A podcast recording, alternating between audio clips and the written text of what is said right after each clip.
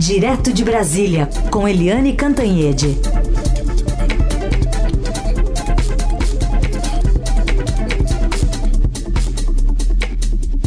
Bom dia, Eliane, tudo bem? Bom dia, Carolina. Bom dia, ouvintes. Queria te ouvir sobre uma reunião com toda a cúpula né, da gestão do presidente Lula em relação ao andamento né, das ações, das investigações, das prisões que já foram feitas acerca dos atos antidemocráticos contra os três poderes. Olha, Carolina, o Lula ontem fez uma reunião longa com o ministro da Defesa, Zé Múcio, o ministro da Justiça, Flávio Dino, o ministro-chefe do Gabinete de Segurança Institucional, general Gonçalves Dias, o diretor-geral da Polícia Federal, o André Andrei Passos, é, o interventor é, na, na segurança do Distrito Federal.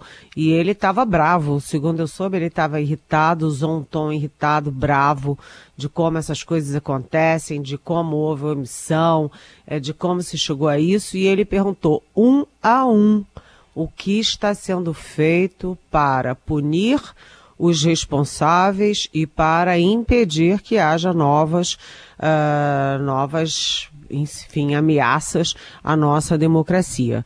E aí falaram todos, um por um. Quem falou mais foi o interventor, interventor na polícia, na, na segurança do Distrito Federal.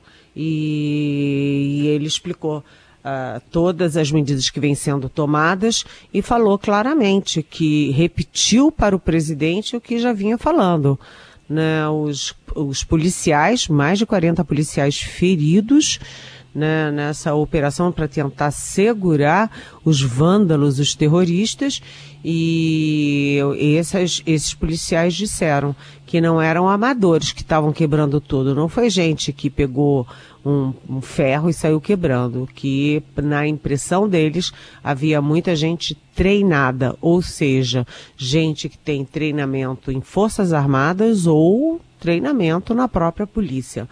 É, o Palácio também está de olho, o Lula é, descobriu que está dormindo com o inimigo, né? Então o Palácio já afastou, Palácio da Alvorada já afastou 40 militares que eram responsáveis pelo palácio, inclusive depois que Lula e a mulher dele, a Janja, descobriram que os móveis estavam lascados, os tapetes é, sujos, sabe, tudo mal cuidado, sabe, tudo entregue às baratas.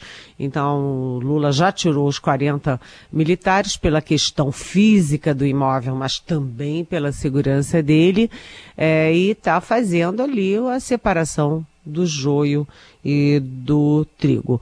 É, hoje tem mais, hoje tem mais. O Lula ontem fez essa reunião e ele, aliás, ele na reunião foi claro, isso que aconteceu no domingo nunca mais vai acontecer. Eliane, enquanto isso, o ex-presidente Bolsonaro, que está ainda nos Estados Unidos, quebrou o silêncio sobre os atos criminosos lá em Orlando, falou com os apoiadores numa quase simulação do cercadinho aqui, acho que ele estava com saudade. E a gente ouve um trechinho de um vídeo que foi distribuído nos canais bolsonaristas, nas redes e no Telegram. Eu lamento o que aconteceu dia 8, é foi horrível. Infelizmente, né? O pessoal aprendeu, entendeu o que é política, conheceu os poderes. Exatamente. Diário oficial. Começou a dar valor à liberdade. Sim. Eu falava para alguns liberdades, ah, pô, presidente, é igual o sol, nasce todo dia. Não, não é assim não. Você acredita no Brasil? E aí, Eliane, qual sincero foi esse lamento e quanto também já, lá em São Bernardo falaria, bateu no, na bunda, vai? Quanto é, isso só... pode estar tá, tá representando o que o presidente está tá vivendo agora? É, na verdade é o seguinte, o presidente está falando com essa tranquilidade lá longe, em Miami, né? Lá na Flórida, Orlando, Miami, com aqueles é, brasileiros que moram em Miami, que têm uma cabeça muito própria, etc. Mas aqui a situação dele não tem, não tem nada solar, não. O risco dele é ficar sem ver o sol por algum tempinho. O ontem já teve mais um passo, né? Mais um, um elo é, no cerco contra o presidente Jair Bolsonaro. O ministro Benedito Gonçalves, que é do STJ e é do TSE, o Tribunal Superior Eleitoral, ele atendeu um pedido do PDT e incluiu é, aquele decreto, aquela minuta de decreto do golpe, né, que previa estado de defesa no TSE, que previa criar uma comissão, destituir o Lula, criar uma comissão com oito militares é, e 17 membros ao todo para anular as eleições.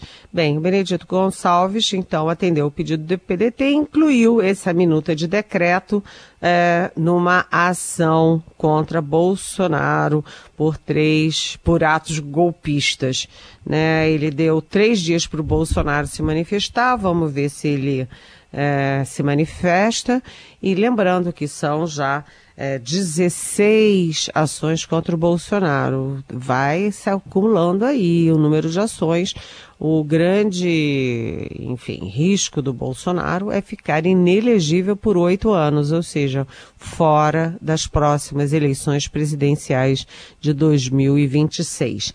Né? Além disso, o ministro Benedito Gonçalves também acionou quem, quem, quem, quem? Carolina Alexandre de Moraes, hum. do, uh, do Supremo Tribunal Federal, para compartilhar com o TSE as provas do inquérito dos atos antidemocráticos que desembocaram na invasão do Planalto, do Supremo e do Congresso no domingo 8 de janeiro de, mil, de 2023, um dia fatídico na história brasileira.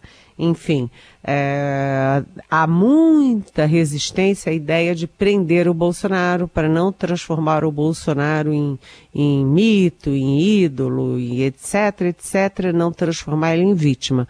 Mas a inelegibilidade do Bolsonaro avança a passos largos, Carolina. Vamos ouvir também uma manifestação nesse faro aí que você mencionou, né, de ineligibilidade de um, um nome muito forte, né, ainda dentro dessa ala mais à direita e que tem espaço está querendo ser ocupado aí por alguns nomes que estão se posicionando na política. Queria entender se por acaso Arthur Lira está nisso, a partir de uma manifestação que ele deu ontem ao ser questionado sobre a possível responsabilidade do ex-presidente nos atos. Cada um responde pelo que faz, né? Então é como eu disse, o meu CPF é um, o CPF do presidente Bolsonaro é outro. Nós temos que ter calma nesse momento, investigar todos os aspectos e a nossa fala ela não muda.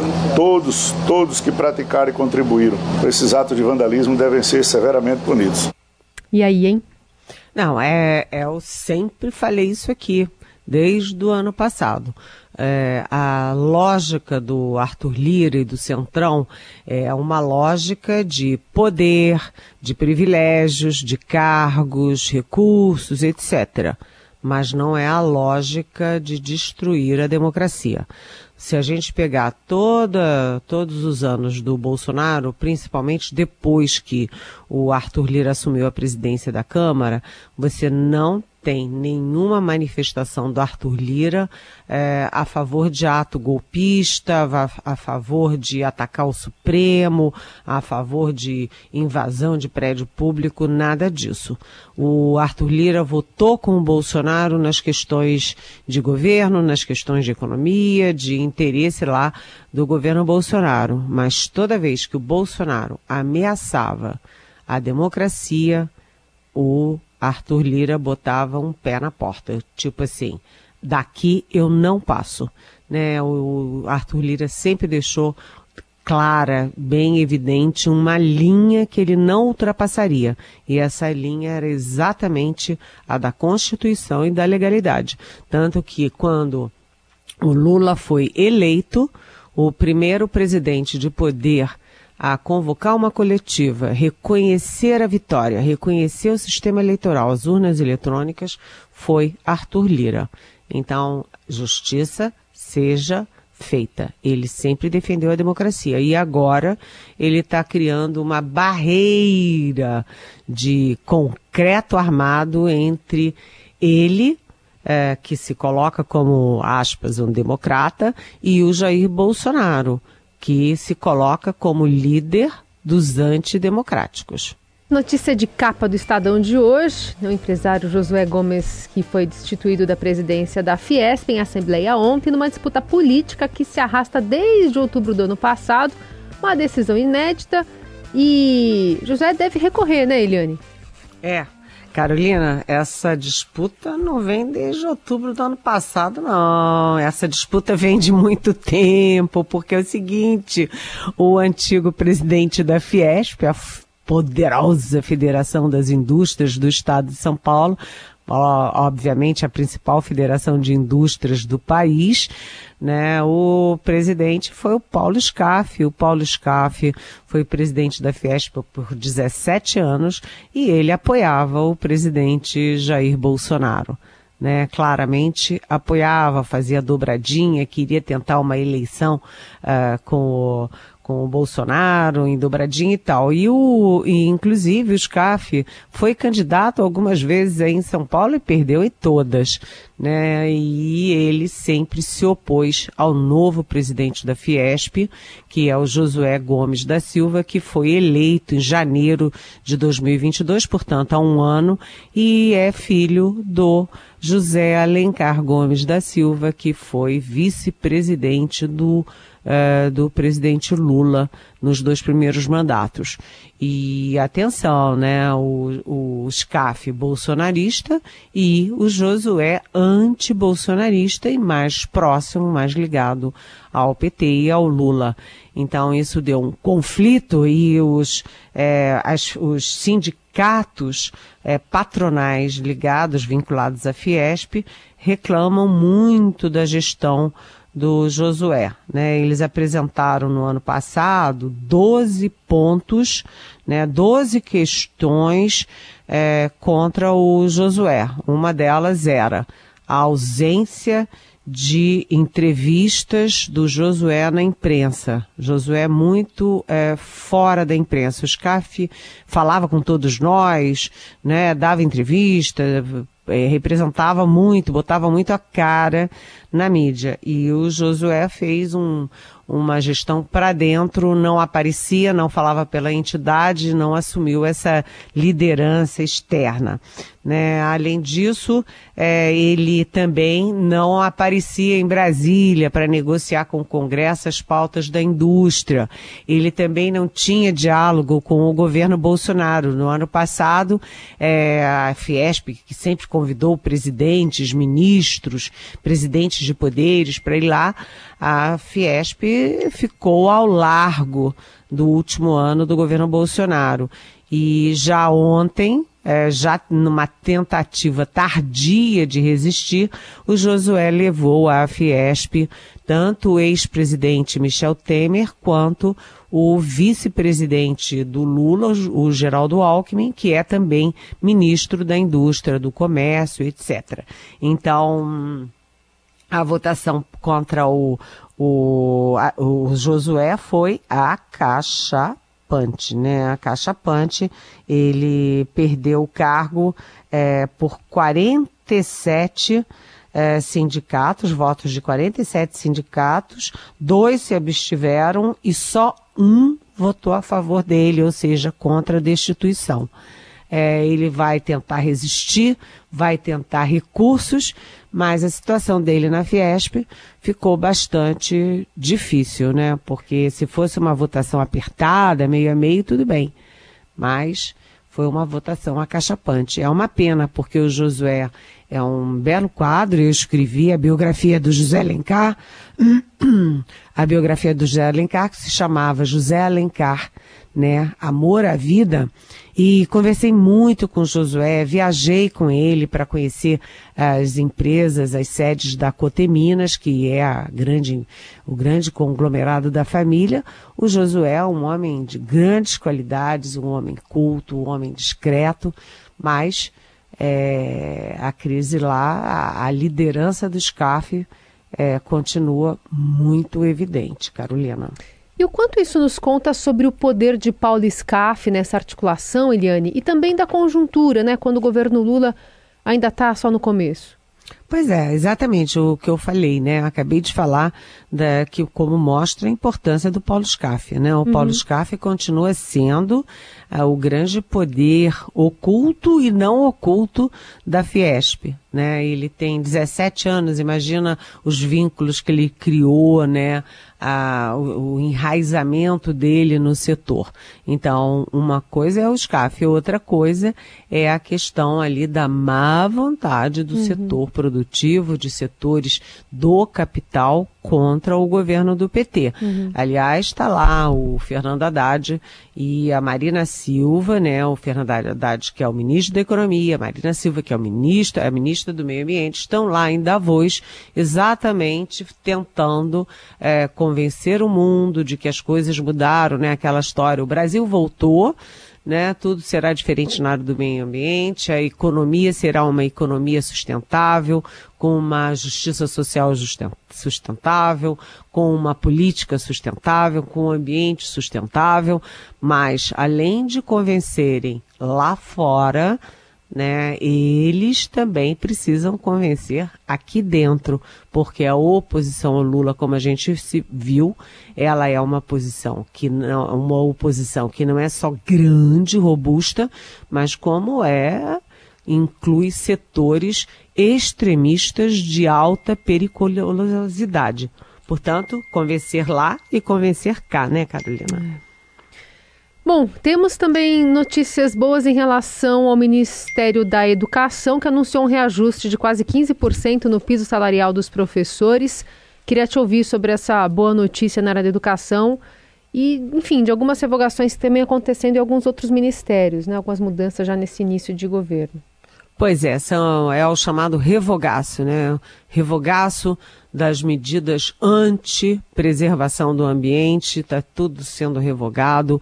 Na saúde, aquelas, é, aqueles atos é, negacionistas grotescos do governo Bolsonaro, tudo isso está acontecendo. E na educação, certamente, a educação teve os quatro piores ministros de toda a história nesses anos do governo Bolsonaro, né? Inclusive ministro que defendia mandar prender é, ministro do Supremo Tribunal Federal.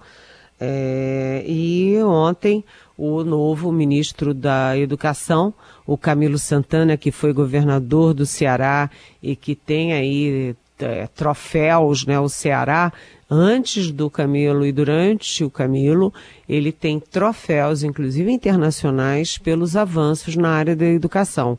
E o Camilo Santana é, que, que trouxe também a Isolda, que era, é, que foi a sucessora, era vice-governadora e assumiu o governo do Ceará e que agora é o braço direito dele, é a secretária executiva do Ministério da Educação, os dois conseguiram aumentar significativamente o piso do magistério em 2023. O aumento é de 15%, quase 15%, e uh, o piso será R$ 4.420.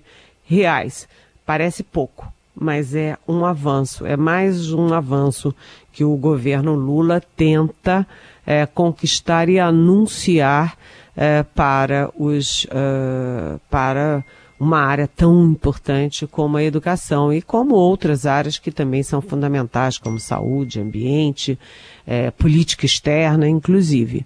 Hum. É, inclusive, você falou de, de algumas outras mudanças, né? A FUNAI revogou aquele ato do governo que liberou a extração de madeira em terras indígenas. Enfim, tem algumas coisas que estão sendo anunciadas aqui, mas muito representativas, porque algumas dessas mudanças foram feitas no apagar das luzes, né, Eliane? Bem no finzinho do governo.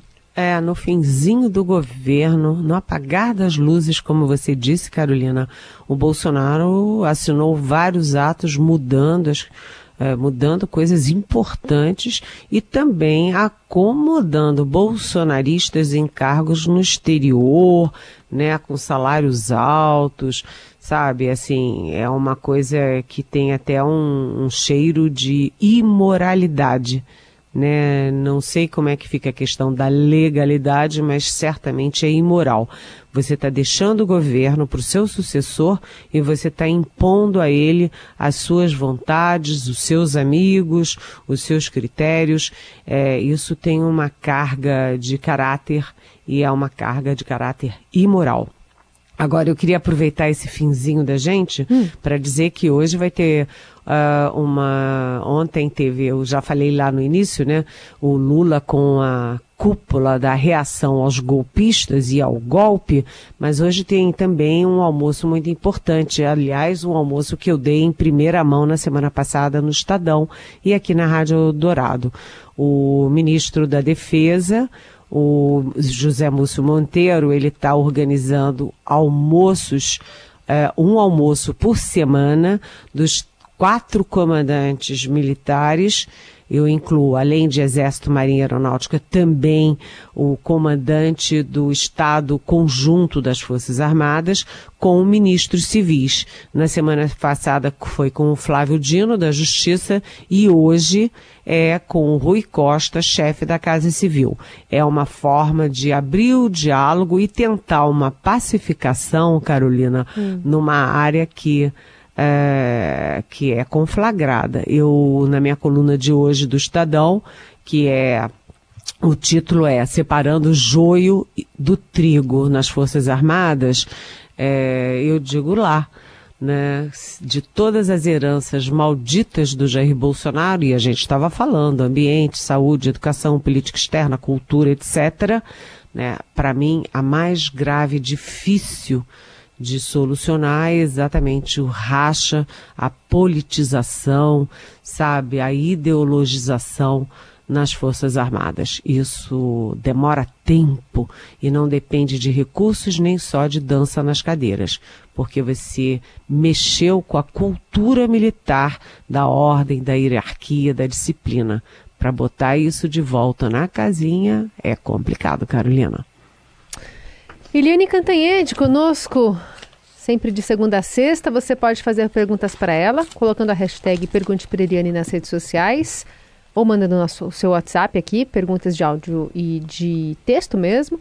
E ouvir essa coluna a qualquer momento nos agregadores de podcast, também no site da Rádio Dourado. Obrigada, Eliane. Até amanhã. Até amanhã. Beijão.